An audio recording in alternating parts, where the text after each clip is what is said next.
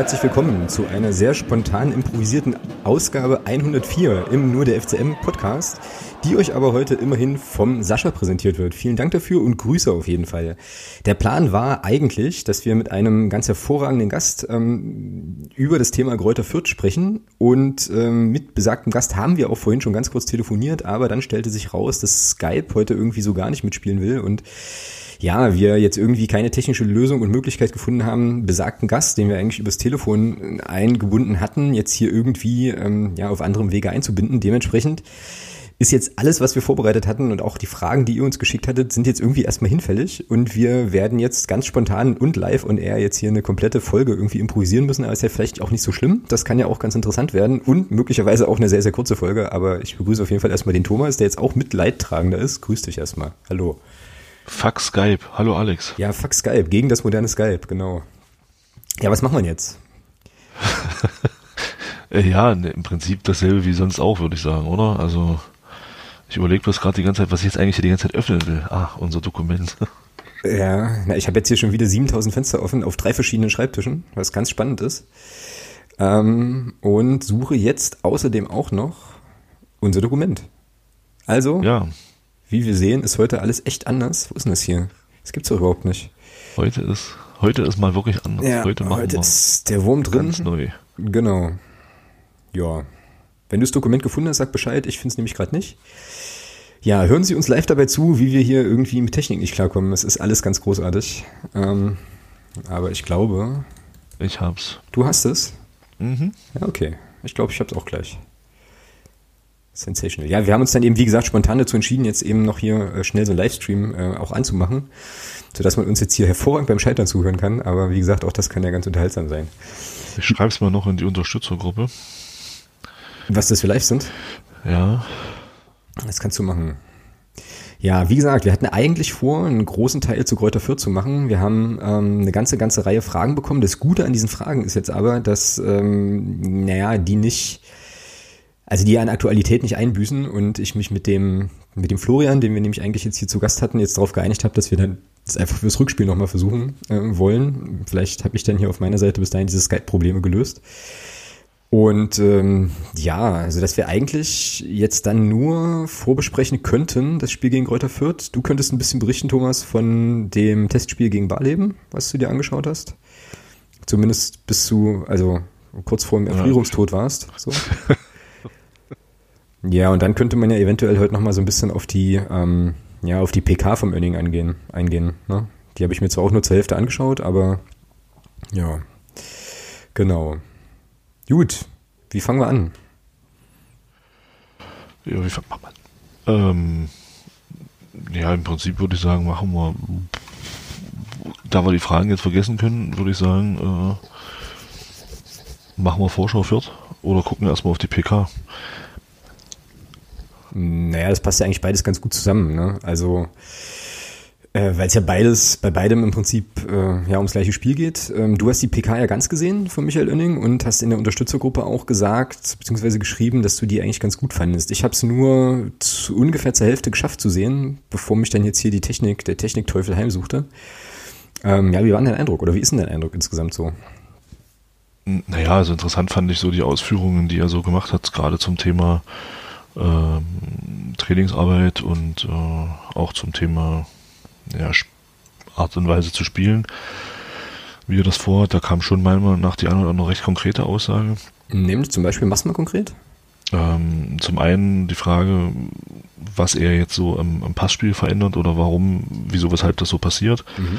Da hatte der Björn Rothe dann auch was Interessantes zugesagt und hat auch gesagt, ähm, dass da sehr, sehr viele Pass, sehr, sehr viele Trainingsformen, die das Thema Passspiel beinhalten, äh, gemacht werden.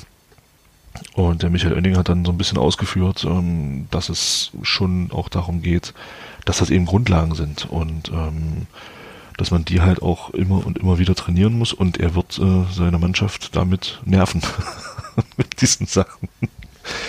Und im Prinzip hat er ja recht, also ich, er hat dann ganz gut das, das Thema angebracht, ähm, ein Tennisspieler zum Beispiel, er sagt, mhm. bevor der richtig anfängt zu trainieren, spielt er auch eine Zeit lang Vorhand, Rückhand, einfach nur um diese, um diese Routine drin zu haben. Mhm. Und ähm, er hat dann auch gesagt, es ist halt wichtig, dass man eben dieses Passspiel an sich so beherrscht. Wie, wie spiele ich einen Spieler an? Wie nehme ich im ersten Kontakt den Ball mit? Äh, wie verarbeite ich den Ball am besten? Und das sind alles so Dinge, wo er sagt, das ist eben Grund, Grundhandwerk und das muss eben trainiert werden. Das finde ich persönlich sehr, sehr gut. Mhm. Weil das ja gerade, finde ich, auch schon ein Manko bei uns war. Also gerade das Thema Ball an, Ballmitnahme, schnelles Verarbeiten. Ähm, Im ersten Kontakt vielleicht auch schon am Gegner vorbeikommen ja, oder, oder sich den Ball eben so mitnehmen, dass man es leichter hat, am Gegner vorbeizukommen. Wir haben ja viele, viele Angriffe sind ja bei uns wirklich am zweiten, dritten Pass dann hängen geblieben. Und das ist ja wirklich ein großes Problem immer gewesen. Mhm. Und deswegen fand ich diese Ausführungen ganz interessant, auch zur Art und Weise zu spielen. Ich fand, ich fand das ganz witzig, dass der, dass der Herr Nowak von der Bild ähm, dann so angefragt hat, naja, bei ihrem Vorgänger war es ja so, er hat dann auf den Pressekonferenzen äh, aus der, aus der Aufstellung immer ein Geheimnis mhm. gemacht. Mhm. So weit bin ich gekommen. Also bis zu der Stelle bin ich tatsächlich gekommen. Ja, ja fand ich die Antwort von ihm halt auch ziemlich äh, cool, muss ich sagen. Mhm. Die fand ich gut, wie er darauf reagiert hat. Und ja, was glaube ich auch ganz wichtig ist und äh, dass er gesagt hat, weil dann auch, ähm, ich weiß nicht wer es war, dann das Thema Jens Hartl noch mal so ein bisschen angeschnitten hat. Und er eben auch gesagt hat, ja, Jens hat ja eine super Arbeit gemacht, etc. Und äh, aber jetzt ist er eben Trainer. Und ähm, jetzt muss man eben auch mal so nach dem so ein bisschen so gut sein lassen. Und finde ich gut, weil das ist jetzt, da müssen wir jetzt auch hinkommen.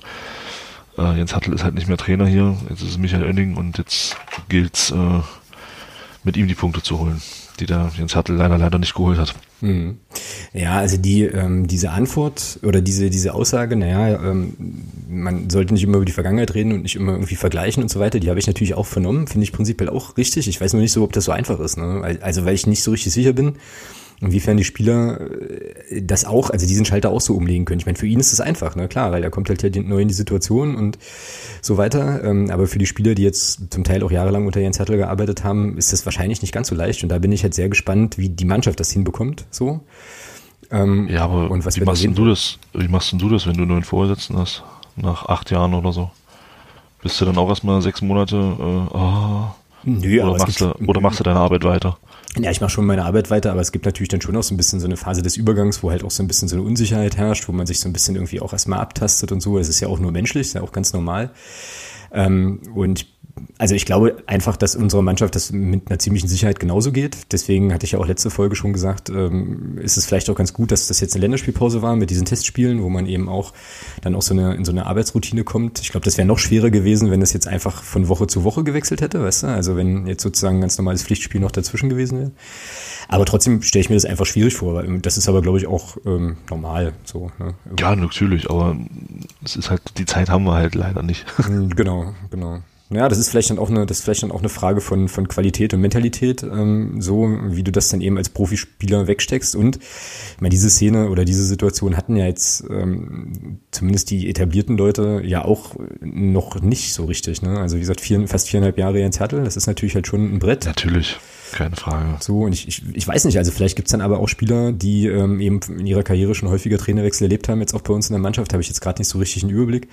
Marcel Kostli zum Beispiel. Mm, ja, und auch der Iggy, ne, der ist jetzt zwar verletzt, also äh, Alexander Janowski, aber der hat ja zumindest verschiedene Trainer äh, bei verschiedenen Stationen, beziehungsweise äh, ist ihm leider der Trainer, der ihn nicht hat spielen lassen, dann halt nachgefolgt irgendwie, beziehungsweise er dem Trainer, wie auch immer, mit äh, Thomas Schaf. Nee, ich glaube, der Trainer kam zu ihm. Der Trainer kam zu ihm, ne? Genau.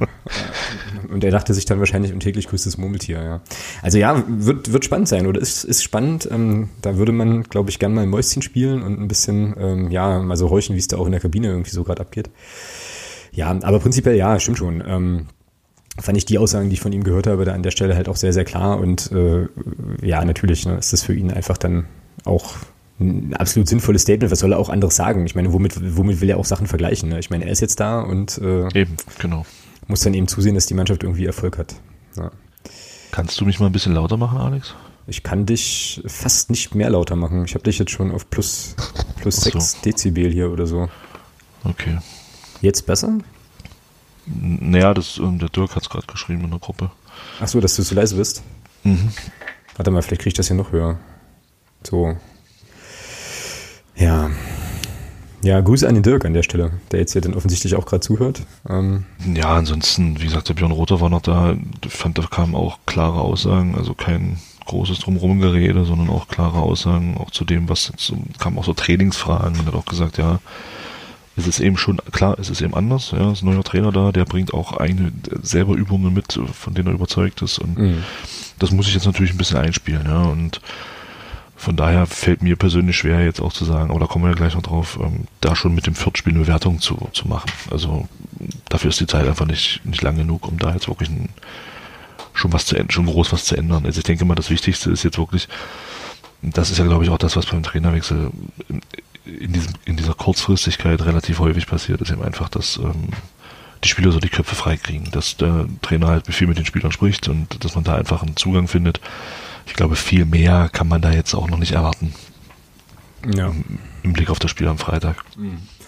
Also Meinst du, dass wir ähm, da gar nicht so wahnsinnig viele äh, neue, super krasse Elemente sehen werden, so, sondern ähm, dass es da vielleicht die eine oder andere kleine Stellschraube einfach geben wird, an der der Trainer dann ja, erstmal natürlich. Erstmal also ich sag mal, ich sag mal, so eine Spielidee, die du hast, das ist ja auch ein längerer Prozess. Also erinnere dich mal, wie lange der Jens Hertel gebraucht hat, um, ähm, um diese Spielidee, die er hatte, in die Mannschaft reinzuhämmern damals.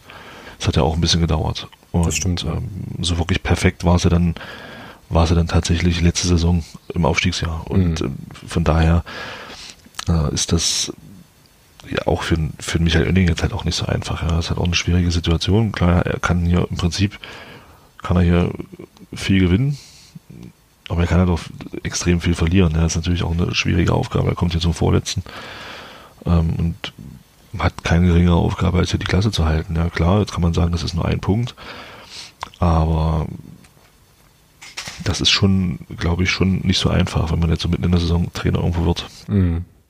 Ist, ist er eigentlich ein Feuerwehrmann? Nee, finde ich nicht, aber braucht man sowas? Weiß ich nicht. Also braucht man in der Situation jetzt einen Feuerwehrmann? Nö, wahrscheinlich nicht, aber also, weil du ja gerade schon sagtest, und das sehe ich ähnlich, dass das natürlich auch ganz schwierig ist, weil äh, ich meine, Michael Lönning hat jetzt halt keine drei Jahre, um halt irgendwie eine, eine, eine Erfolgs-Performance-Mannschaft zu, zu kreieren, so, sondern der muss ja jetzt wirklich, also er hat es ja auch heute auf der PK selber gesagt, halt, wir brauchen eigentlich schnell Punkte, ja. So.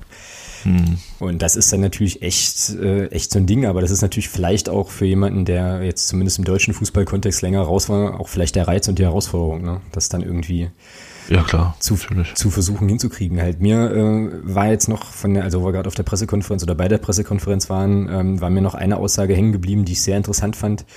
Ich glaube, der Michael Nowak fragte das doch von der Bild, ne? Ähm, wie das ist mit dem mit der Aufstellung und ob er die jetzt verrät und so weiter. Und er sagte, ja, genau, das, das, auch nicht. sagte, der sagte der Oenning dann so halt, naja, was willst du denn heute noch verheimlichen? Ne? Also das ist doch irgendwie eh alles ausgeleuchtet so und dann gibt's halt Kleinigkeiten oder besondere Dinge, dass man halt mal irgendwie eine Variante einübt oder irgendwie so ähnlich hat er sich geäußert, aber ansonsten ist das ja eh, also wir sind eh alle alles, ne? Und so sodass das jetzt auch nicht, dass man da jetzt wahrscheinlich auch nicht so die Riesenüberraschung hat. Und äh, ja, damit hat er eigentlich auch recht. Ne? Also finde ich interessant, ähm, auch vor dem Hintergrund von einem, von einem anderen Text, den, glaube ich, die, ähm, ja, die Dani auf Twitter, FCM, Dani oder Dani FCM, glaube ich. Das ist gerade gar nicht so sicher, die hatte das geteilt ähm, irgendein Elf-Freunde-Text, wo äh, Michael Oenning auch befragt wird, so ein bisschen zum, ja, zum Fußballgeschäft und so weiter, und wo er da auch eine sehr trockene, nüchterne, ähm, aber realistische Sicht auf die Dinge hat. So. Also es gefällt mir eigentlich, muss ich sagen. Finde ich ganz gut. Ja. ja, er hat ja auch ähm, einen kleineren Auftritt in diesem Film Trainer. Hat er den, ja, echt? Ja, er kommt da kurz, kommt da kurz zu Wort. Ich meine, klar geht es ja um die vier Protagonisten, aber da kommen halt auch, Matthias Sammer kommt ja da unter anderem auch zu Wort. Und da kommt er auch zu Wort und geht es halt auch darum, ähm, was er dazu zu sagen. Fand ich ganz, ich krieg's jetzt leider nicht gerade nicht in den Kopf, was das war. Aber kann ja jeder gucken, den Film. und ähm, ja, ein bisschen Werbung. Also der ist wirklich gut, den kann ich echt empfehlen. Mhm. Genau, äh, wo wir gerade bei Empfehlungen sind. Wie gesagt, heute ist ja alles anders, also machen wir heute alles querbeet. Wie wir, wo wir gerade bei Empfehlungen sind, ähm, möchte MDR. ich. Hm, MDR? Wieso? Der MDR-Podcast mit Michael Oenning, der ist online. Ach, der ist online, okay. Na dann mhm. äh, ist es ja okay, wenn wir heute mit unserem verkümmerten Format um die Ecke kommen, dass dann die Leute wenigstens noch was ordentliches Substanzvolles haben. Ähm, nee, ich wollte aber noch einen anderen Podcast empfehlen, nämlich vom Rasenfunk gibt es ähm, ein Tribünengespräch aus dem August, glaube ich, ähm, zum Thema Trainer insgesamt. Da Stimmt. kommt Michael Oenning tatsächlich auch ganz kurz als Randnotiz vor. Ähm, aber das ist auch super interessant. Ich habe das jetzt ähm, ja Ende der letzten Woche und Anfang dieser Woche auf meinen Laufrunden gehört, weil es da so ein bisschen auch um die Trainerausbildung geht und um die Frage geht, was Trainer eigentlich heute an Fähigkeiten mitbringen müssen. Gerade auch so das ganze Thema Medienarbeit, was es für einen Raum einnimmt und so. Und es ist der Tobias Escher ist damit als Gast im Podcast. Der ist ja eigentlich eher bekannt von Spielverlagerung.de, so als der Taktik-Experte, der aber auch ein Buch über Trainer geschrieben hat jetzt. Und dann ist der ehemalige Co-Trainer von Thorsten Frings äh, quasi dabei, der auch lange in der Trainerausbildung beim DFB irgendwie unterwegs war. Und das ist echt interessant, was der erzählt. Mhm. Und jetzt gerade auch vor dem Hintergrund dieses Trainerwechsels bei uns fand ich das nochmal richtig interessant zu hören ähm, eben worauf es halt ankommt und woran, woran, man eben auch so ein bisschen scheitern kann vielleicht und so. Also das war schon, war schon cool. Ähm, da habe ich jetzt für unsere Folge sogar was zum Verlinken. Ich muss es mir bloß aufschreiben. Wo ist mein Stift? Ja, das kannst das Buch gleich mit verlinken vom Tobias Escher, ist auch sehr interessant. Ja. Also, Link Rasenfunk, genau. Aber hast du das nicht beim letzten Mal schon verlinkt? Mir war so. Die Trainerfolge nicht, nee, mit Sicherheit nicht. Weil nee, die habe ich jetzt gerade okay. erst, die habe ich jetzt gerade erst gehört. Die hatte ich ganz, ganz lange im Ach so. Podcatcher. Das war jetzt eine so. der, war eine der Folgen, wo ich, äh, also die ich irgendwann mal runtergeladen hatte, aber dann waren halt irgendwelche anderen aktuelleren Podcasts, waren jetzt dann irgendwie wichtiger immer. Und jetzt hatte ich halt irgendwie nichts mehr so richtig übrig und habe dann gedacht, ach, hörst du dir das mal an? Äh, endlich mal quasi und äh, ja, war halt auch eine längere Runde. Gut. Und ja, das stimmt. Kann man. Ja. Link, Buch, Tobias. Ja, dann war ja jetzt auf, auf Liga 2 online, also die, die es die, die es gesehen haben, schon, kennt's schon. Ähm, ist ein Interview mit, oder ja, ein, ein, Artikel mit Aussagen vom, von einem ehemaligen Spieler aus Nürnberg, von Michael Oenning. Mhm. Äh, online. Ich glaube, oh, wie heißt er? Ich sag den Vornamen nicht, ich sag nur den Nachnamen, mhm. Eigler. Und ähm, ja, ist auch ganz interessant. Also geht es halt auch darum, ob, äh, ob und warum er jetzt der Richtige sein soll und sein kann und äh, der Warte, ich hab's gleich. Hier, Ex-Spieler Eigler, genau. Also er, hat halt, er ist halt wirklich sehr kommunikativ, er findet, und das ist halt wirklich was, wo ich denke, das ist tatsächlich was, wo man sich auch beim FCM verbessern kann. Er sagt er ganz klar, er findet immer die richtigen Worte auch für die Spieler, die mal nicht spielen. Ich glaube, das ist auch wirklich wichtig dass man eben auch äh, den Reservisten zeigt, dass sie trotzdem wichtig und, und auch ähm, erwünscht, dass das falsche Wort aber gebraucht werden. Mhm. Äh, dann sagt er hier noch, äh, warte, warte, warte, warte. Also er sagt halt auch ganz klar, er wird nur die Fans überzeugen, wenn auch Punkte kommen. Klar, logisch. Das ist absolut richtig. Ja, und hier, hier sagt er halt, ähm, Eigler weiß aber nicht nur um die Eigenschaften seines alten Weggefährten, sondern weiß auch, wie man Abschiedskampf bestehen kann. Man muss vom Kopf her klar sein in solchen Momenten, erklärt er, worauf es beim FCM nun ankommen wird. Da ist ein Trainer wie Michael ein guter Mann, weil er weiß, was die Jungs brauchen. Manchmal braucht es eben nicht nur einer auf den Deckel, sondern auch Zuspruch und Selbstvertrauen. Ja, und das ist halt, also es kommt halt das durch, was ja auch der, der Nils Butzen schon gesagt hat, ähm, dass er halt wirklich sehr kommunikativ ist. Mhm. Mhm. Ja. Ja, sind wir gespannt. Also, ähm, ich bin schon, nachdem ich ja letzte Woche schon erklärt hatte, dass ich irgendwie erstmal ein bisschen Abstand brauchte von der ganzen Geschichte ähm, und die jetzt zumindest ansatzweise übers Wochenende auch bekommen habe, bin ich jetzt schon wieder sehr, sehr gespannt und ähm, habe durchaus auch wieder Bock auf, äh, auf Fürth und auch auf, ähm, ja, auch auf Fußball gucken und so. Und äh, was man halt so, was man halt so sehen wird, das fängt ja schon bei der Aufstellung an, da werden wir heute, glaube ich, länger drüber rätseln, wen er, wen er wie wohin stellen will, weil es da ja keinerlei Hinweise gegeben hat aus den Testspielen auch. Ähm, und Christian Beck wird spielen. Ja, ja. Und geht ja dann auch wirklich weiter über quasi äh, die, die, wie sagt man es denn? Also die Einstellung, jetzt nicht im Sinne von äh, gut oder schlechte Einstellung, sondern sozusagen wie er die Mannschaft ausrichtet in diesem 3-4-3 Grund, in dieser 3-4-3 Grundordnung. Ich glaube, das ist kein Geheimnis, dass er das spielen lassen wird. Nee, aber auch so, also ne, was halt sowieso in bestimmten Situationen dann eben das, das, das ja, Verhalten der Mannschaft sein wird und so weiter, da bin ich, bin ich echt gespannt. Und äh, ja, werde ja dann, was ist für ein Wochentag, Mittwoch, übermorgen äh, ja dann auch sehen können, genau. Ja, bevor wir dazu kommen, kannst du vielleicht noch mal kurz ein bisschen was zu den Testspielen sagen oder zumindest zu dem zweiten Testspiel zumindest gegen Barley. Zu einem, genau, ich wollte gerade sagen, zum Barley-Spiel. Ich mache hier, mal, ja. mach hier mal eine Kapitelmarke, dass wir wenigstens mal ordentlich hier auch ansatzweise, ansatzweise Sachen machen. Genau. Ja, also das war scheiße kalt. Äh. Das habe ich gehört. Jetzt muss man dazu wissen, äh, Thomas rief mich dann irgendwann an äh, und die ersten ungefähr gefühlten fünf Minuten waren eigentlich nur rumbarmen, wie kalt es ist. Also das war fantastisch. Ich gedacht, ich krieg da irgendwie mega die Insights, so was jetzt, was jetzt da passiert ist halt, ja, und ich habe halt immer nur gehört, oh, ist das kalt, Alter, scheiße, ist das kalt, ey, es ist so kalt. Ja, es war, ah, das, war, war nicht, nee, das war tatsächlich nicht schön. Ich war ja, wann war ich denn da? Ich war, kurz nach halb sechs war ich da und ähm, war das auch schon recht gut gefüllt und dann war es halt sowieso schon recht frisch äh, und dann fing es auf einmal noch an zu schiffen. Das regnete dann wirklich zehn Minuten aus Eimern. Ähm, ja, und dann war halt der Boden kalt äh, und da kam halt eins zum anderen. Da, da zieht's da auch noch wie Hechtsuppe, ja, da am Platz, am Platz eins, da ist ja gar nichts, das ist ja nur, war nur Wind. Ja, die erste Halbzeit ging dann noch. Ähm, dann habe ich mich mit, mit, mit dem Dirk äh, getroffen. Der stand da auch keine zehn Meter von mir weg. Äh, dann kam der, kam noch, kam Tino noch dazu und der und der Uli MD von, von Twitter und äh, ja, und ja, haben uns ein bisschen unterhalten und dann war es halt trotzdem kalt. und ähm, ja, was ja gut, also was man zum Spiel vielleicht sagen kann, ist, ich fand ganz interessant ähm, die die die Abwehrkette mit ähm, Erdmann, Müller und Schäfer, wobei vorrangig der Tobias Müller die ich habe den richtigen Vornamen gesagt, ähm, der Tobias Müller die die zentrale Position gespielt hat und er da vorrangig rechts gespielt hat. Das fand ich ganz interessant. Ähm, Hätte ich jetzt so nicht gedacht. Dann Mittelfeld, gut, das war dann erste Halbzeit spielten dann äh, Björn Rother und, und Alexander Injowski bis zu seiner Verletzung. Oh, das sah nicht gut aus. Und äh, aber gut, jetzt ist ja schon bekannt, was er hat. Ja, rechts spielte dann Marcel Kostli im Mittelfeld, links spielte der Michael Niemeyer.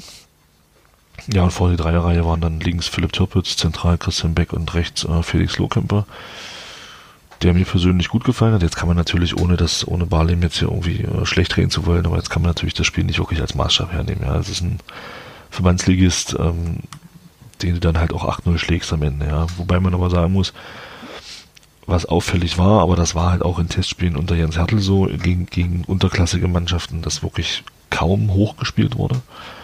Also es wurde aus der, aus der Abwehr heraus äh, in den Sturm immer flach gespielt, außer, der, außer wenn Flanken geschlagen wurden.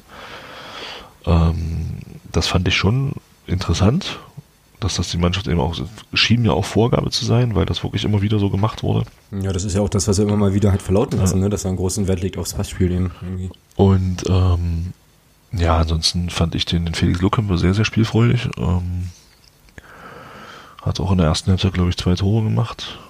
Das 1-0 war ganz interessant. Christian Beck nach einer Ecke, also Standardsituation. glaube, wir hatten die Ecke geschlagen. Ich glaube, Türpe war's. Ja, und dann, ja, dann ist das eben, wie das, wie das gegen so eine Truppe ist. Barlim hat phasenweise gut mitgespielt. Da war dann aber meistens in der, in der Abwehrreihe war dann Schluss und dann, ja, dann machst du halt nachher die Tore, ja. Und gerade in der zweiten Halbzeit war das dann schon, als ich gegangen bin, stand es, glaube ich, 6-0 oder 7-0. Das war dann 20 Minuten vor Schluss. Mhm. Ähm, wo man auch sagen muss, Nils Putzen in der zweiten Halbzeit mit einem, mit einem sehr schönen Tor aus, ja, sagen wir mal, knapp 18 Metern. Äh, kriegt eine Reingabe und zimmert den dann Volley ins lange Eck flach. Schönes Tor gewesen und das dann gleich drei Minuten später oder so hat er dann auch noch ein Tor schön vorbereitet. War auch nicht so einfach, also den auch Volley in der Mitte gegeben und der, der äh, Mergin Berischer hat ihn dann versenkt. Mhm. Ja, dann wurde es mir zu kalt und ich bin gegangen.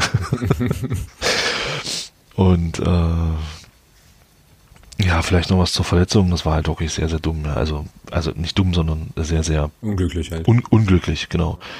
Er fällt halt wirklich total blöd und fällt dann auf den Arm und schreit dann schon. Und da dachte ich mir schon, oh Gott.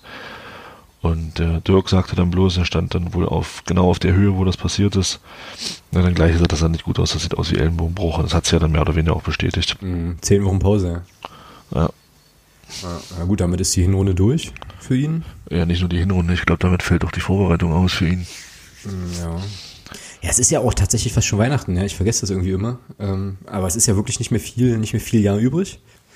Stimmt, ja. Und damit ist die, also wenn es zehn Wochen werden, hast du recht, da ist die, ist die Vorbereitung für die Rückrunde auch, äh, auch im Sack und das ist natürlich ärgerlich. Also gerade, gerade Herr Njoski, Ja, aber gut, ist jetzt so, ist jetzt nicht zu ändern. Ähm, heute in der Pressekonferenz, um da auch nochmal drauf zurückzukommen, wurde ja in Aussicht gestellt, dass La Prevot und Preisinger spielen können. Jetzt wissen wir inzwischen schon, ähm, ich weiß aber gar nicht genau woher, dass äh, La Prevot jetzt doch wohl nicht spielen wird.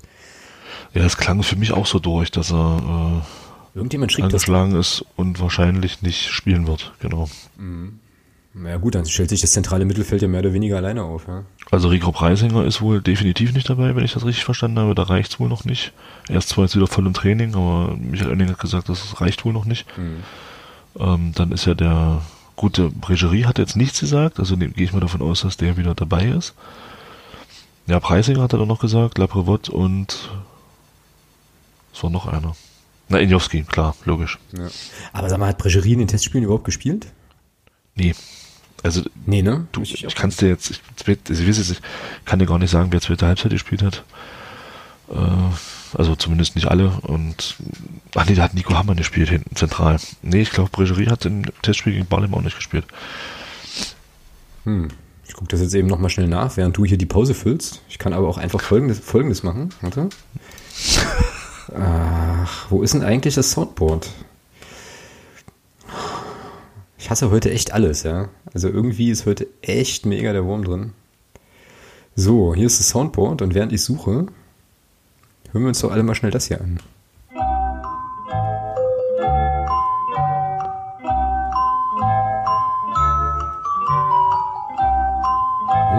So,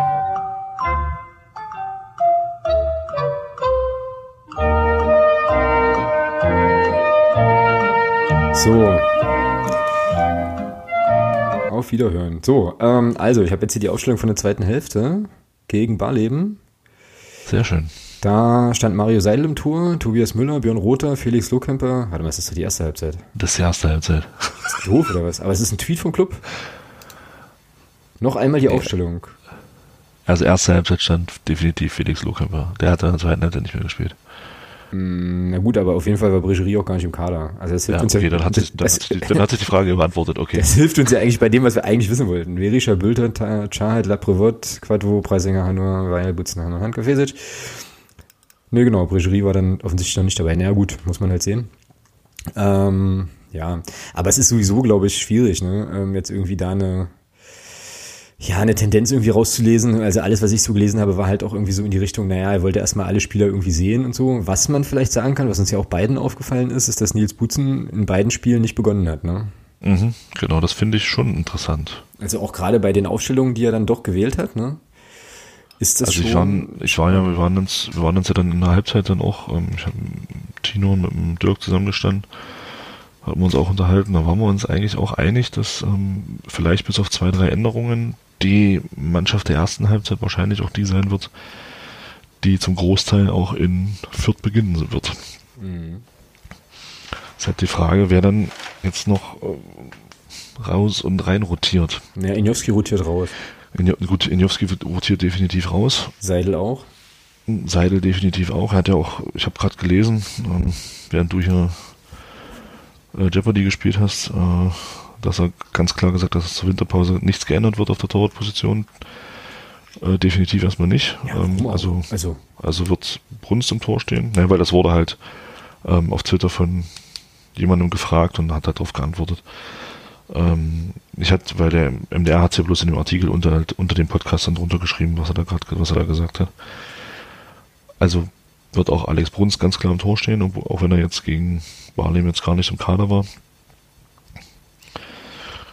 Ja, aber ansonsten denke ich schon, dass wir da wirklich auch das so gesehen haben, wie, wie das, weil das zentrale Mittelfeld stellt sich mehr oder weniger von allein auf. Genau, inzwischen dann ja, schon. Ja. Und äh, du hast ja nicht mehr viele Möglichkeiten. Nee, richtig. Interessant wird aber tatsächlich, ähm, bleibe ich dabei, äh, was ist mit Nils Butzen? Also, das wird wirklich interessant. Da bin ich echt gespannt am Freitag. Mhm. Ja, spekulieren wir mal nächste Woche drüber. Ähm, wenn wir wissen, wie es jetzt war, ob er gespielt hat oder nicht, ich, mag ich jetzt noch nicht so ein bisschen, noch nicht so richtig in die Glaskugel gucken, weil man sich natürlich jetzt schon die Frage stellen kann, was macht das irgendwie auch mannschaftsintern und so, aber das können wir vielleicht dann diskutieren, wenn es irgendwie soweit ist oder auch nicht. Kann ja auch alles äh, nochmal ganz anders kommen.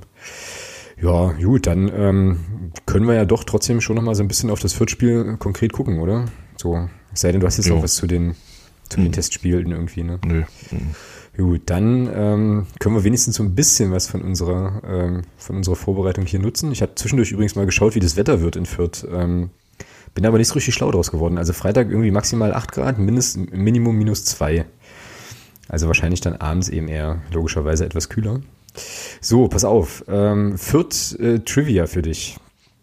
Eine einzige Frage, die ich dir auch so gestellt hätte, wenn wir den Florian, also hier unseren Gast heute auch da gehabt hätten. Kräuter Fürth ist dreimal Meister geworden. Das weißt du natürlich als Fußballexperte, ist klar.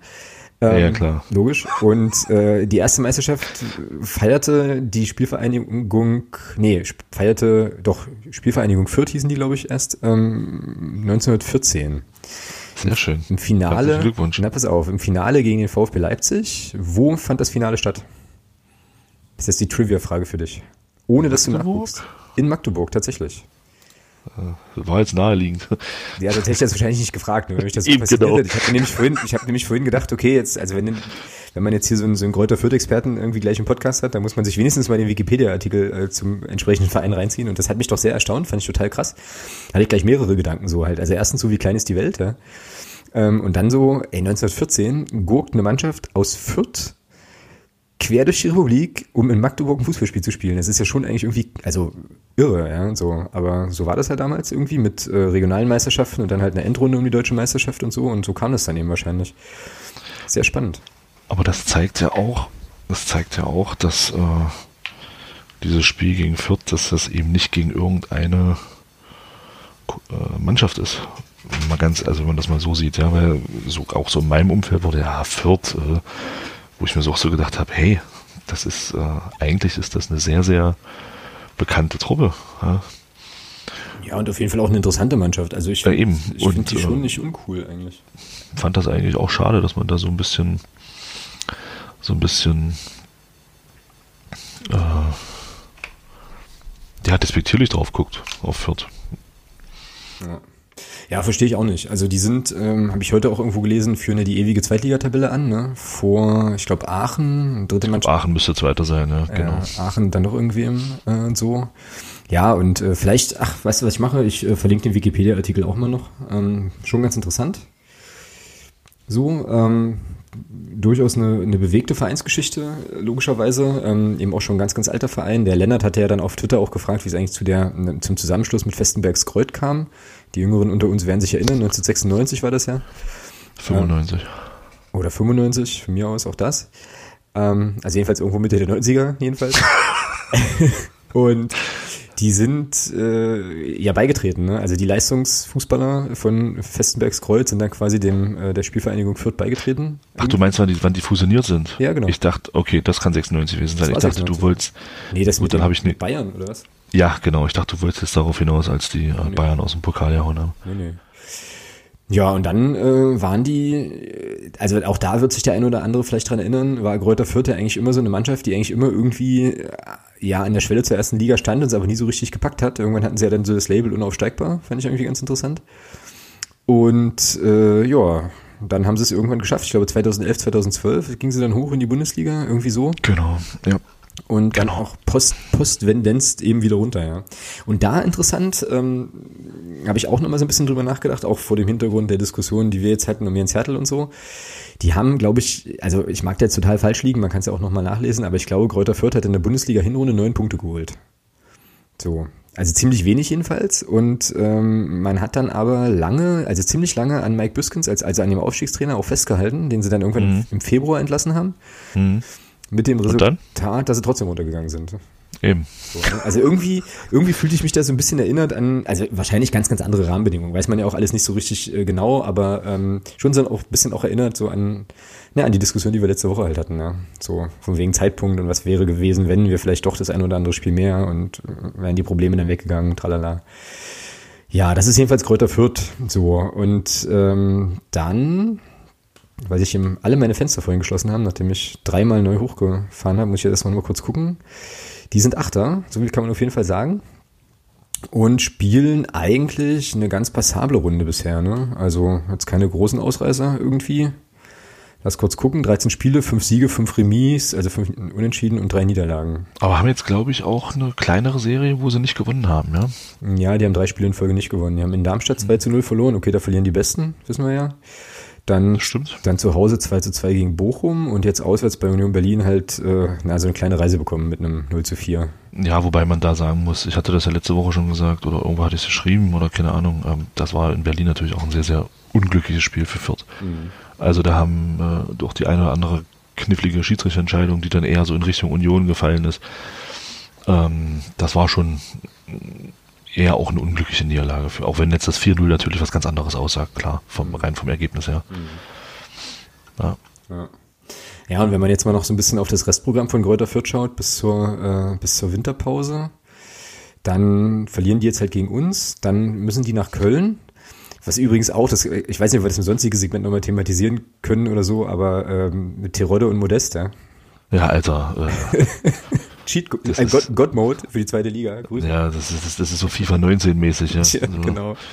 Äh, Ei, ei, ei. boah, Ja. finster. Also die fahren auf jeden Fall noch nach Köln, haben dann äh, Erzgebirge Aue zu Hause, auch kein einfaches Spiel. Ähm, ja, dann fahren sie nach St. Pauli und haben dann auswärts nochmal Sandhausen. Also die werden logischerweise eh versuchen, das Spiel gegen uns zu gewinnen, ist ja eh klar, aber ähm, du kannst auch, wenn du das Ding zu Hause verlierst und dann nach Köln fährst und Erzgebirge Aue zu Hause, kannst du das Jahr aus äh, Kräuter Fürth auch auf einer nicht so geilen Note abschließen. Ja? Das ist schon so.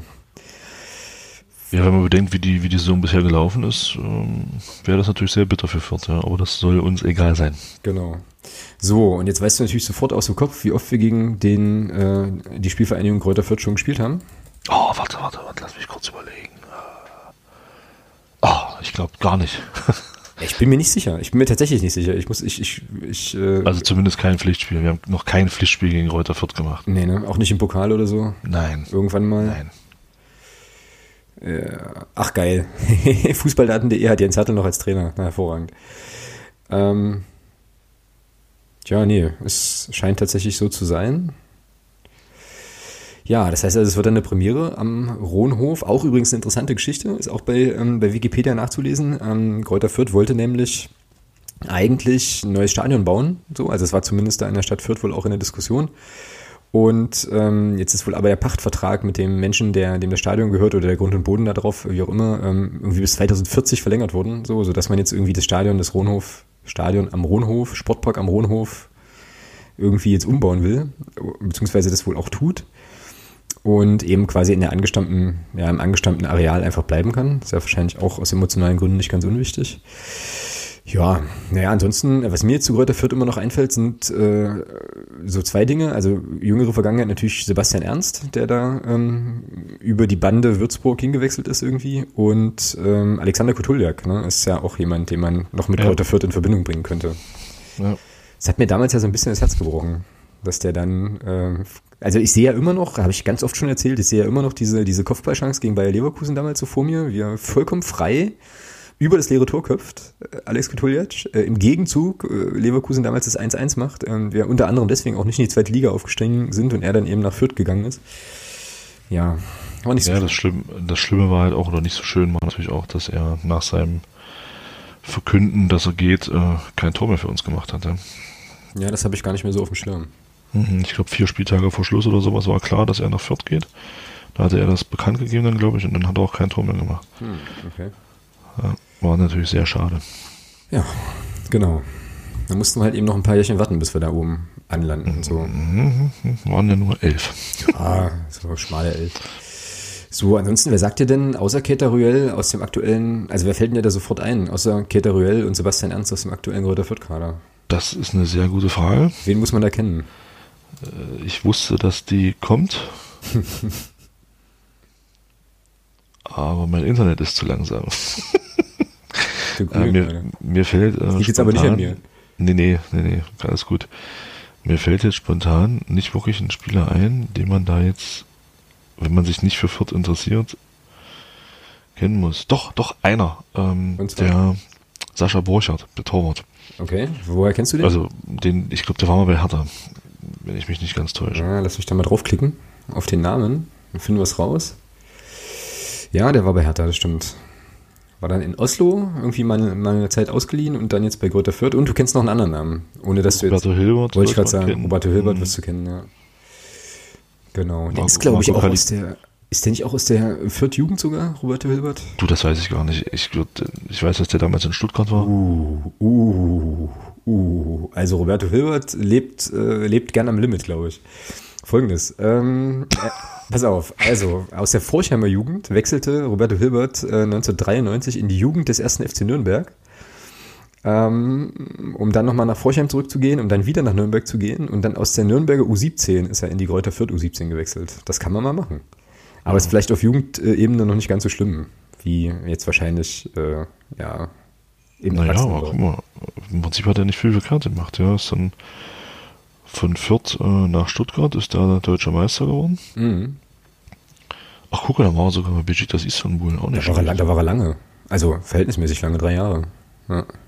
Auch nicht schlecht. Das wusste ich Ja. tatsächlich, dass der da in der Türkei unterwegs war.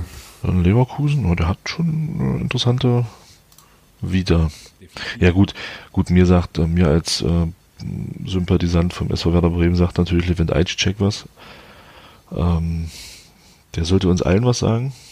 Das war der Mann, das war der, Ah, der im ersten, im ja, ersten ja, Spiel ja, in. Bremen in der Nachspielzeit das 1-1 eingeschenkt hat. Genau. Unsympathischer, unsympathischer Mensch an der Stelle. Ja, ansonsten, ja gut, Julian Green sagt mir vom Namen noch was von Bayern über den HSV wieder zu Bayern und jetzt bei, und jetzt bei Fürth. Ansonsten sagt mir da jetzt keiner was. Ja. Naja, ähm, dürfen wir gespannt sein, was uns da erwartet? Was spielen die denn so für ein System? Oder ist Ich es glaube, also ich 4 zu 3 glaube, 1 dass, oder dass, sowas? dass, dass, dass, die, dass die auf jeden Fall mit Viererkette spielen, ja. Mhm. Vorne, glaube ich, eine Spitze, klar, Keita Ruel, logisch. Also eine, eine zentrale Spitze und dann glaube ich, kann ich mir gut vorstellen, dass ein, ein Julian Green, glaube ich, dann durchaus da über die rechte Seite vielleicht kommt. Julian Green? Ist es der Julian Green? Das ist der Julian Green, ja, das war das der, der mal bei Bayern war und dann zum HSV mal ausgeliehen war, genau. Ja, genau. Ja, genau. 4-2-3-1 ist, ist, ist die Grundordnung. Jetzt lass mich mal kurz gucken. Beim 4-0, 0-4 vielmehr in, bei Union. Äh, ja, Keita Ruel als, als einzige Spitze, genau. Und Herr Ernst im. Öh, Herr Ernst auf so einer Doppelsechs-Position. Ist ja witzig. Eigentlich, also nominell eigentlich linkes Mittelfeld, aber hier spielt er irgendwie vor der Viererkette rechts. Ist ja eigenartig. Mhm, okay. Also jedenfalls nach dieser, nach dieser Aufstellung hier bei transfermarkt.de, wobei ich da auch manchmal nicht so ganz sicher bin, ob die das richtig haben, weil ähm, da gab es auch in der Vergangenheit schon einige mal ganz merkwürdige Clubaufstellungen, wo ich mir sehr, sehr sicher war, dass wir so gar nicht aufgelaufen sind. Aber gut, müssen das jetzt erstmal so hinnehmen, wie es hier irgendwie ist. Ja. Und Green hier tatsächlich als zentraler Mann hinter der Spitze. So. Ach ja. Gut, aber ich meine, er ist offensiver Mittelfeldspieler, das könnte eigentlich passen, ja. Ja. Naja, jetzt wieder die obligatorische Frage an den Fußballexperten. Was erwarten, wir denn, was erwarten Sie denn für ein Spiel, Herr Thomas? Ja, das ist eine gute Frage. Also ich glaube, naja gut, die werden natürlich mit Wut im Bauch äh, schon versuchen. Wut im Bauch. Ja, na, nach dem 0 zu 4. Ach so, klar, meinst du? Ja, okay. klar. Denke ich schon, dass da ähm, bisschen was kommen soll. Ja, ich denke, Fürth, Fürth ist ja auch jetzt keine Mannschaft, die sich hinten reinstellt. Ist ja auch eine Mannschaft, die eher einen offensiven Fußball spielt, zumindest von dem, was ich, so, was ich mal gesehen habe von Fürth jetzt die Saison zwei, drei Mal. Und finde ich schon, dass Fürth eigentlich eine Mannschaft ist, die halt auch Fußball spielen will. Also das war so mein Eindruck. Und äh, von daher, da, wie sagt man so schön, da gilt es dann dagegen zu halten. Ne? Mhm. Zählt das eigentlich Fehler. als Phrase? Nein, natürlich nicht. Fehler, Oh. Fehler, zu mini Fehler zu minimieren und dann äh, flach spielen und hoch gewinnen. Ja. Da. Oh, nice. So, okay. Ja, ja. Na, ich habe keine, also gar keine Ahnung. So, ähm, ja, Punkt. Also ich glaube auch, dass Fürth äh, als Heimmannschaft, die auch gewinnen will, natürlich versuchen wird, das Spiel zu machen. Ich kann mir vorstellen, dass uns das gar nicht so ungelegen kommt, vielleicht erstmal. Also ähm, jetzt vielleicht auch im ersten Spiel äh, in der Post-Hertel-Ära dann vielleicht auch nicht in der Situation zu sein, halt viel den Ball zu haben und das Spiel machen zu müssen, sondern vielleicht dann eher, ja, schnell zu kontern oder wie auch immer, keine Ahnung. Ja, aber ich, ja, ich, keine Ahnung, ich kann es echt ganz schwierig, ganz schwierig nur einschätzen. Hängt halt auch viel davon, wie gesagt, viel davon ab, wie er die Mannschaft auch einstellt, ja. So, und worauf es ihm da ankommen, ankommen wollen wird. Hm. Ja. Ja, alles so stochern im Nebel, ja, sehr, sehr unbefriedigend, aber wir können ja wenigstens mal versuchen, noch irgendwie eine, eine Aufstellung herzuzaubern aufs Papier. So. Also, Bruns steht im Tor, ist klar. Und dann braucht man eine Dreierkette. Ja, sich wohl nichts ändern. Und dann braucht man eine genau. Dreierkette in der Abwehr. Und wenn wir jetzt bei dem bleiben, was du vorhin meintest, mit, äh, mit der Aufstellung, die, die gegen Barleben auch begonnen hat, dann hatten wir Tobias Müller zentral. Wer war links? Genau, Erde, Erde rechts und Schäfer links. Also so zwei Drittel, zwei Drittel schnell und Erde. Erdmann. Ach so, ganz zu, zu Erde vielleicht noch was. Ähm, Erde holt sich sogar in Testspielen gelbe Karten ab. Ja, best, bester Mann. Schön. Er hat doch irgendein, der, der hat ja nicht irgendeinen Spieler voll, äh, Gegenspieler vollgepöbelt hier, so von wegen, was willst du, wir wollen hier Fußball spielen? Oder so? Ja, ja, wir spielen hier Fußball und dann hat ein Schiedsrichter auch noch einen mitgegeben, also pöbelnderweise und dann gab's gelb. Ja, läuft. Okay, Doppelsechs. Weil und Roter, oder? Die einzigen beiden Doppelsechs, also die einzigen beiden defensiven Mittelfeldspieler, die noch laufen können, glaube ich. Also Roter denke ich auf jeden Fall.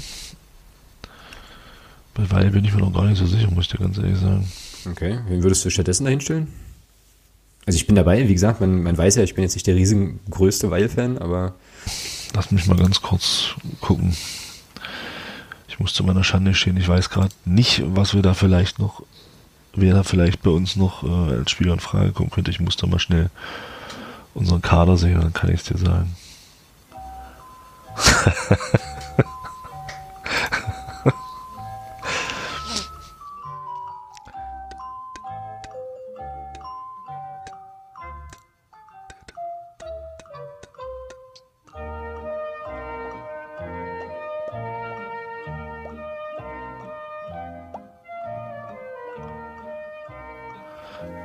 Ja, bin fertig, kannst ausmachen.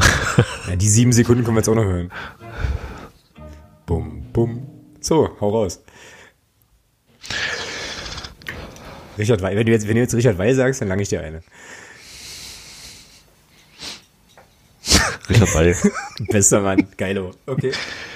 Ja. ja, weil ich nicht, weil ich nicht weiß, was mit Roman Bregerie ist. Ich kann mir auch gut vorstellen, dass der Roman Bregerie dann spielt hinten und äh, Erde 1 vor auf die 6 gezogen wird. Das gefällt mir, die, die Vorstellung gefällt mir irgendwie. Das könnte ich mir halt auch vorstellen. Komm, wir nehmen das mal so. Weil Bregerie hat ja äh, eigentlich auch auf, äh, auf der rechten Seite außen in der Dreikette begonnen, ne, damals in Kiel. Genau. So, und dann haben wir Erde, Erdmann und Roter. So, ähm, links Niemeyer? Links? Nee. Nee? Also wenn ich das, wenn ich die beiden Testspiele nehme, kann ich mir gut vorstellen, dass links Philipp Türpitz spielt. Links im Mittelfeld? Ja, oder, oder Marcel Kostli, einer von beiden. Türpitz. Ich schreibe ganz fasziniert Philipp Türpitz auf. Okay, nehmen wir mal so. Philipp Türpitz, ja, okay, dann habe ich auch schon eine Vorstellung, wen du vorne rechts hinstellen wirst. Also äh, Türpitz, Erdmann, Roter und dann auf der anderen Seite Kostli. Kostli. Das ist ja dann die Turbo-Variante, weil nämlich vorne werden spielen Bülter, Beck und Herr Lohkemper. Genau. Alter, aber das ist dann aber das ist dann schon echt das Schnellste, was wir, was wir im Kader haben, ne? Das wäre dann auch, glaube ich, bis auf äh, bis auf Bregerie wäre das dann auch die Anfangself vom im Spiel, wenn man jetzt mal Mario Seidel außen vor lässt. Mhm. Mhm. Ja, kann ich was, also der Aufstellung kann ich was abgewinnen. Schnell, schnelles Umschalten, schnell nach vorne spielen. Mhm. Ja, warum nicht? Why not? Nehmen wir so. Ergebnistipp. Wie spielen wir denn da? Ich weiß es ja schon, aber du kannst es, du kannst ja trotzdem nochmal raten. Ja, neuer Trainer. Trotzdem schwieriges Spiel. Ich denke, dass wir da was mitnehmen. Ich denke, wir spielen da 1-1. Oh, du hast da abgeguckt. Ich sag, nee. das, ich sag das nämlich auch. Ich glaube auch, dass wir da 1-1 spielen. Und, bei, also, und zwar, und zwar wird es so sein, dass ja zum Missfallen aller äh, 1200 Clubfans, die da hinfahren, ähm, Sebastian Ernst relativ zeitig das 1-0 macht.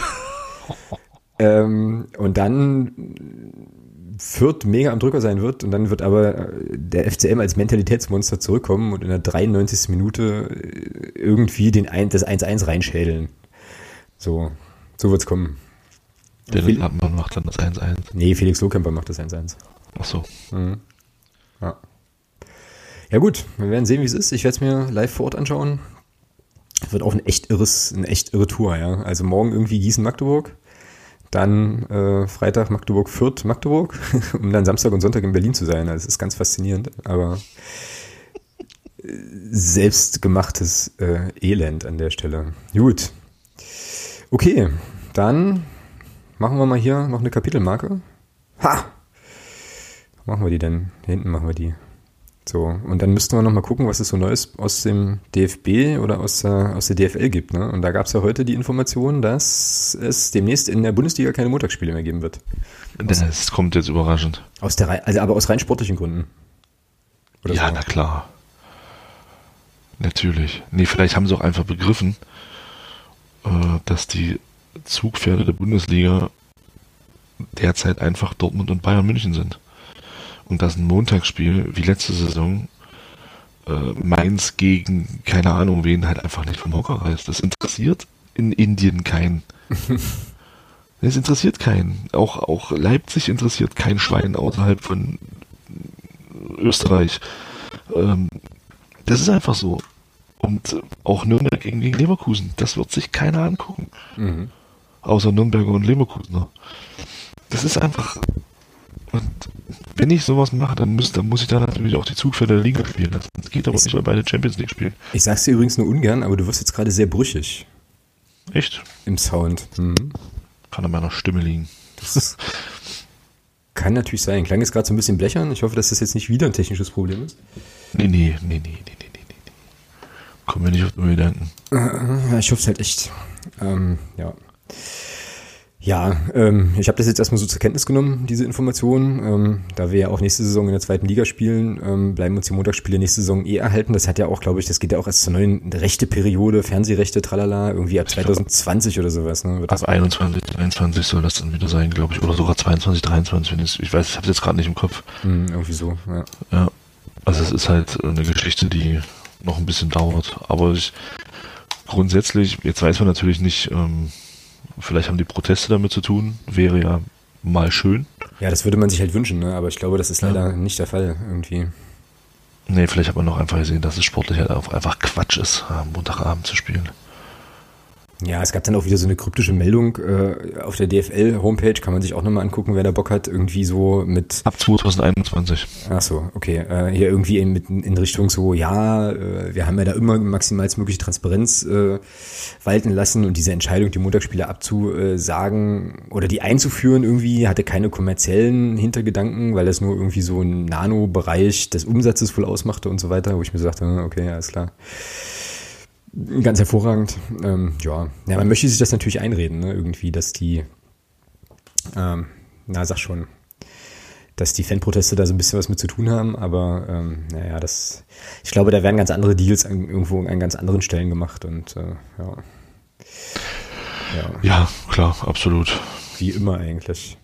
Ja, das waren so, das war so meine eine Sache, die ich heute irgendwie so mitbekommen habe. Ansonsten ist es ja mal wieder relativ ruhig, ne, um unser aller Lieblingsverband, oder? Gab's jetzt Naja, die? Nationalmannschaft, die Nationalmannschaft ist abgestiegen. Ja, gut. Das äh, fand ich auch, fand ich auch interessant. Medienecho halt irgendwie gar nicht vorhanden, ja. Ähm, so.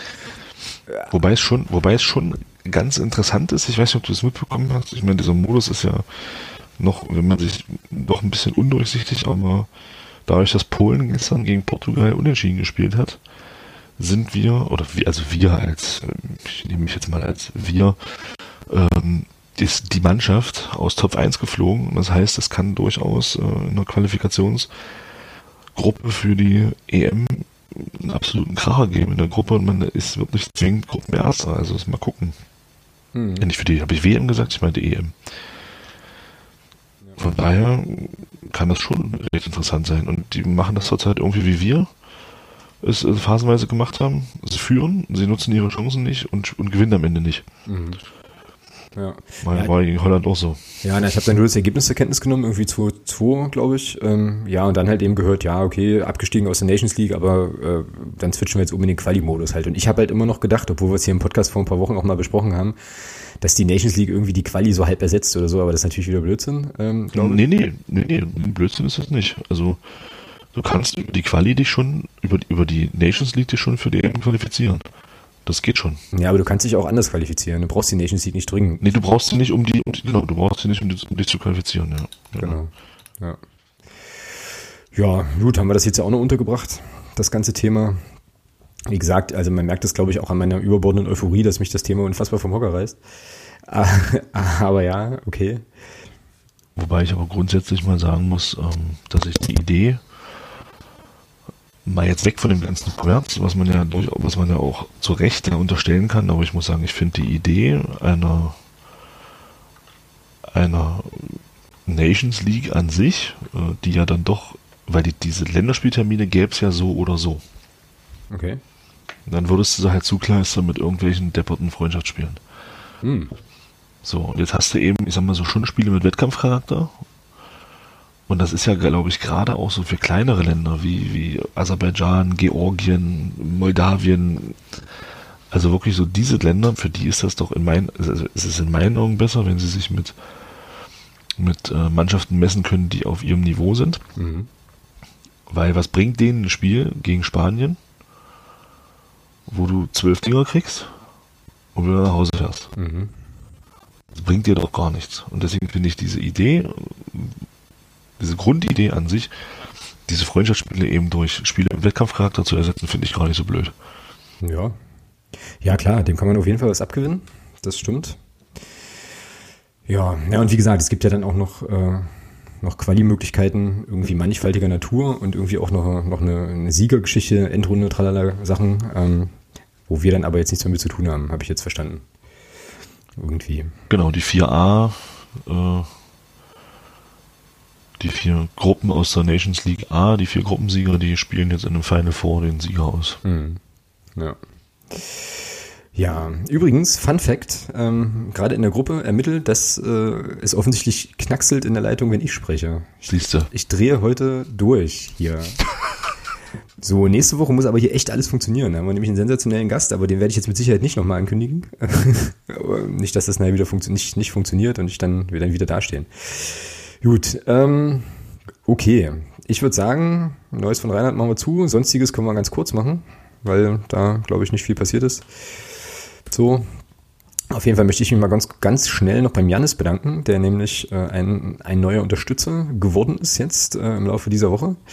Vielen, vielen Dank, sehr, sehr cool. Und äh, ja, der Sascha ist ja heute, wie gesagt, unser Podcast-Pate und ähm, der schrieb mir dann, also er hat jetzt eigentlich gar kein Thema, was er irgendwie diskutieren lassen möchte von uns, aber er würde doch gern nochmal dafür plädieren wollen, dass ähm, wir doch alle, also nicht wir beide so, sondern dass, dass, doch, dass man doch als gemeiner Clubfan ruhig bleiben soll ähm, und erstmal gucken soll, wie sich die Situation mit dem Önning jetzt entwickelt und ähm, ja, das im Prinzip eigentlich der Zusammenhalt, das ja das, was wir letzte Woche auch gesagt haben, jetzt erstmal auch im Verein ganz, ganz wichtig wäre, vielleicht auch nochmal mit Blick, das hat er jetzt nicht geschrieben, aber auch mit Blick auf die Mitgliederversammlung morgen. Ähm, und ja, einfach Ruhe bewahren und gucken und dann gemeinsam aus dem Ding da unten wieder rauskommen. Finde ich eigentlich ein ganz gutes Statement. Kann man an der Stelle ja mal so stehen lassen, würde ich sagen. Weil du es gerade ansprichst. Mhm. Was erwartest du denn morgen? Von der MV?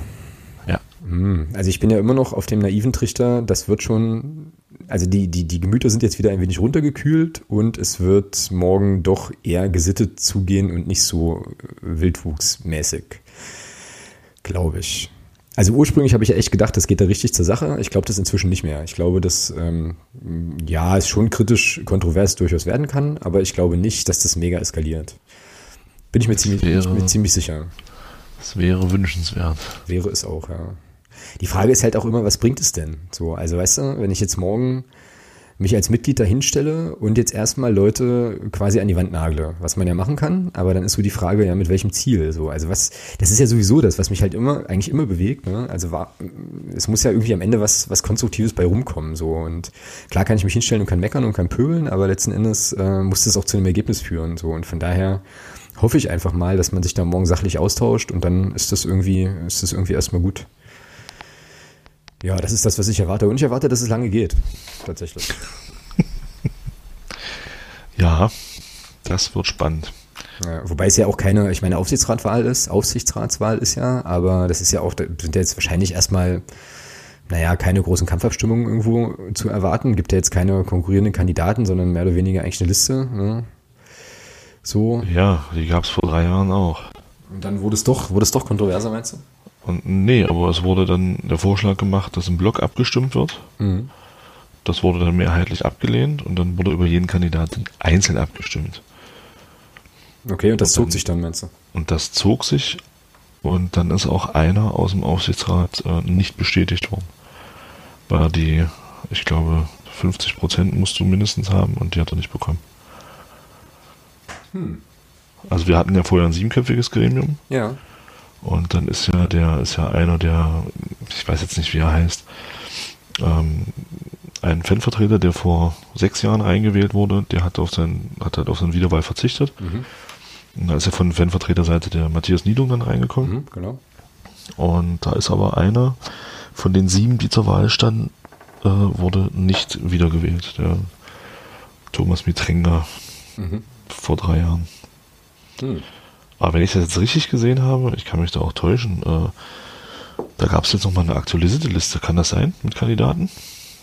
Das weiß ich nicht. Lass mich kurz gucken. Also ich bin der Meinung, der FCM hat äh, vor zwei Wochen oder so eine, Also es gab eine Liste mit Kandidaten, die jetzt, die, die, die der Verein vor kurzem getwittert hat. Das ist richtig. Aber ob das äh, jetzt genau, eine neue auf, auf, Liste der ist? Auf der Ursprungsliste, die mit der Einladung rausgegangen ist, die per Mail gekommen ist, stand zum Beispiel ein Dr. Lutz Petermann nicht mit drauf. Aha, okay. Der stand aber jetzt auf der letzten, stand da mit drauf.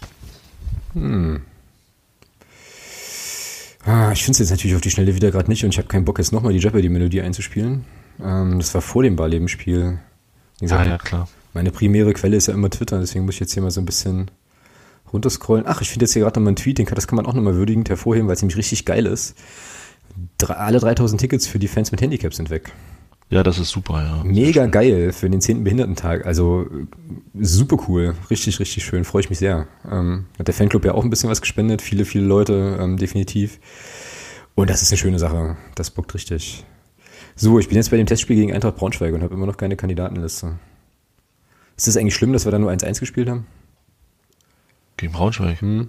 In einem Testspiel. Hm. Was habe ich persönlich mal gesagt, was ich von Testspielen halte? Oder was die für einen Wert haben? Mm, keinen großen, glaube ich. Richtig. Dabei bleibe ich auch. Kandidatenliste, hier ist er. Ähm, Halleluja. Kandidatenliste zur MV. Aufsichtsrat. Dr. Jörg Biastorch, Thomas Fischberg, Peter Lackner, Matthias Niedung, Ingolf Nitschke, Rolf Östermann, Dr. Lutz Petermann. Genau, also hier steht er jetzt wieder mit drauf. Hm. Das ist, also wie sind das? Sieben, Ja, oder? genau. Genau, da kommt der Dr. Jörg Biastorch neu dazu. Genau, der Rest ist, glaub, Peter Lackner sagt mir jetzt auch nichts. Aber Thomas Fischbeck ist äh, schon mit, ist mit drin schon. Matthias Niedung, klar. Ingolf Nitschke. Rolf Österhoff und, Lutz, und Dr. Lutz Petermann sind auch drin, ja, genau. Ja. Ja, und die bestimmen dann das Präsidium, ja. ja, irgendwie so, genau. Die oder wählen. Hm. Ja. Ja gut, darf man gespannt sein. Auf jeden Fall an der Stelle vielleicht auch nochmal der Aufruf ähm, an diejenigen Mitglieder, die äh, ja irgendwie in der Nähe sind und es einrichten können, auf jeden Fall vorbeizufahren, vorbeizugehen ähm, und zu versuchen, da eben auch mitzubestimmen und so weiter. Wie immer, wie jedes Jahr, ist natürlich wieder eine wichtige, wichtige Geschichte und auch in Anbetracht der aktuellen Situation vielleicht auch noch wichtiger, da ähm, eben einfach aufzuschlagen und ja, zu gucken, wer noch so guckt. Definitiv. Wir werden uns das morgen geben. Ich hoffe, dass ich nicht irgendwo auf der A7 wieder in der Vollsperrung stehe, wie die letzten beiden Male, die ich mit dem Auto nach Magdeburg gefahren bin. ähm, ja, was gibt's denn da zu lachen? Nee, gar nicht. Gar Weißt du, nicht. weißt, weißt du, wie unfassbar endabgefuckt uncool das ist, wenn du irgendwie losfährst und dann halt irgendwie zu einer bestimmten Zeit da sein musst, 7000 Jahre Puffer hast und dann eine Vollsperrung ist und du kannst, kommst nicht von der Autobahn, das ist so unschön.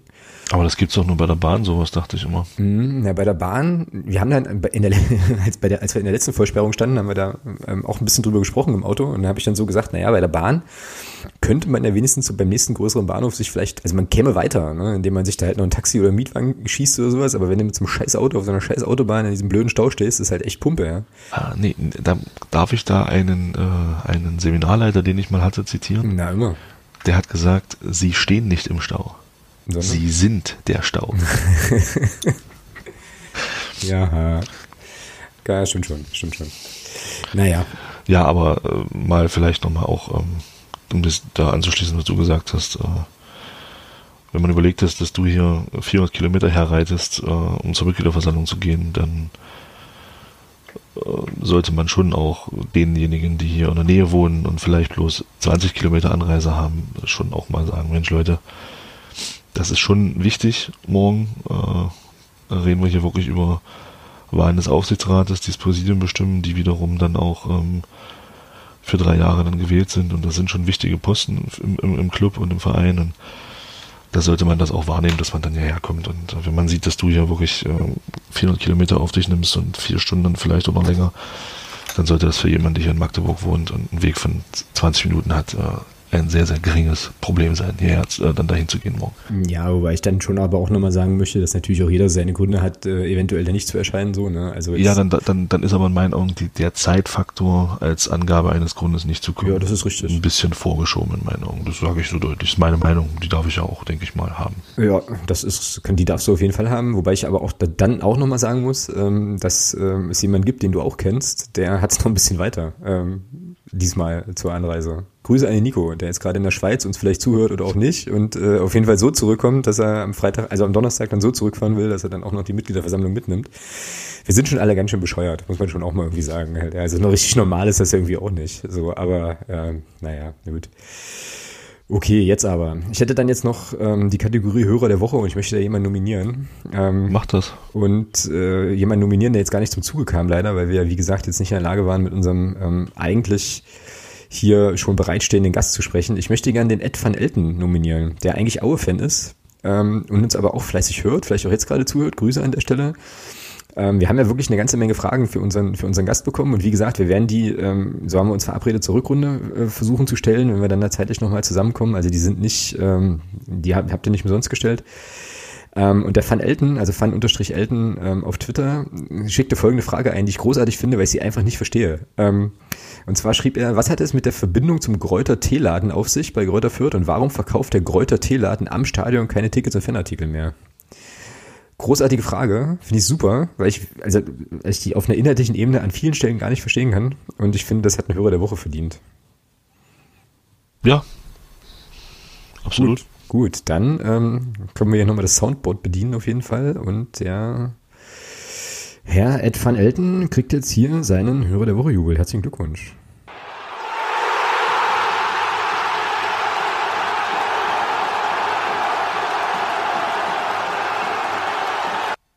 So, und es ist erstaunlich, dass wir, trotzdem wir eigentlich äh, ganz was anderes machen wollten, heute es tatsächlich geschafft haben, jetzt hier schon wieder über eine Stunde dummes Zeug zu erzählen. Ähm, Siehst du, wir ja. sind, ja, das können wir. Ja, also, ja, irgendwas kann jeder, ne? Das ist ja eben unsere Kernkompetenz. Sehr gut, sehr großartig. Ja, ähm, wie gesagt, sorry, dass wir jetzt diese Fragen äh, an den Experten hier nicht loswerden konnten. Wie gesagt, äh, es lag tatsächlich, äh, also es lag zu, zu, zur Hälfte an mir, weil mein Skype gesponnen hat. Ähm, aber äh, ich habe noch nicht rausgefunden, woran es liegt. Das muss aber bis nächste Woche auf jeden Fall behoben sein, denn dann äh, haben wir auch wieder jemanden eingeladen, den wir hier auch sehr, sehr gern begrüßen wollen würden.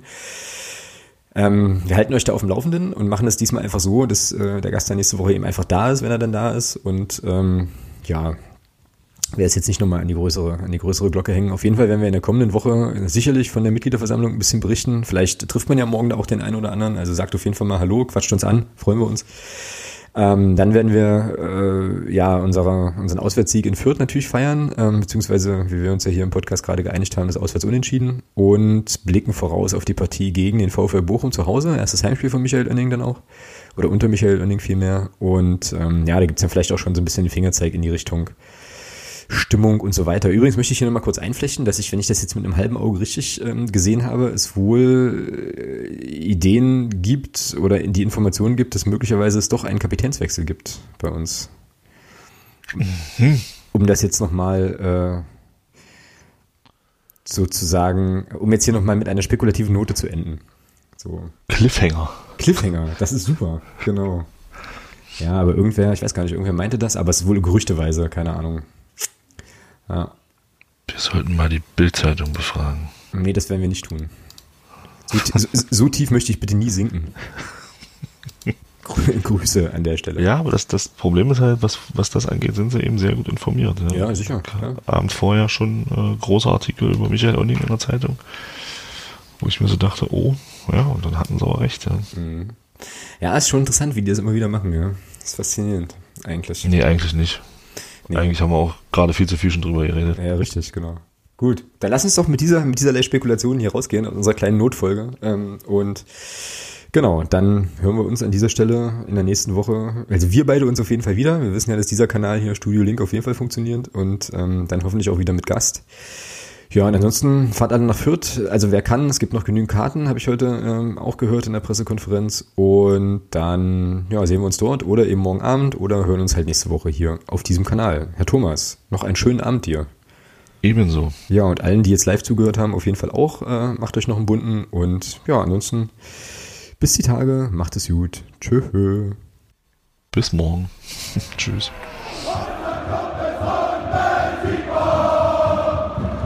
Marcano,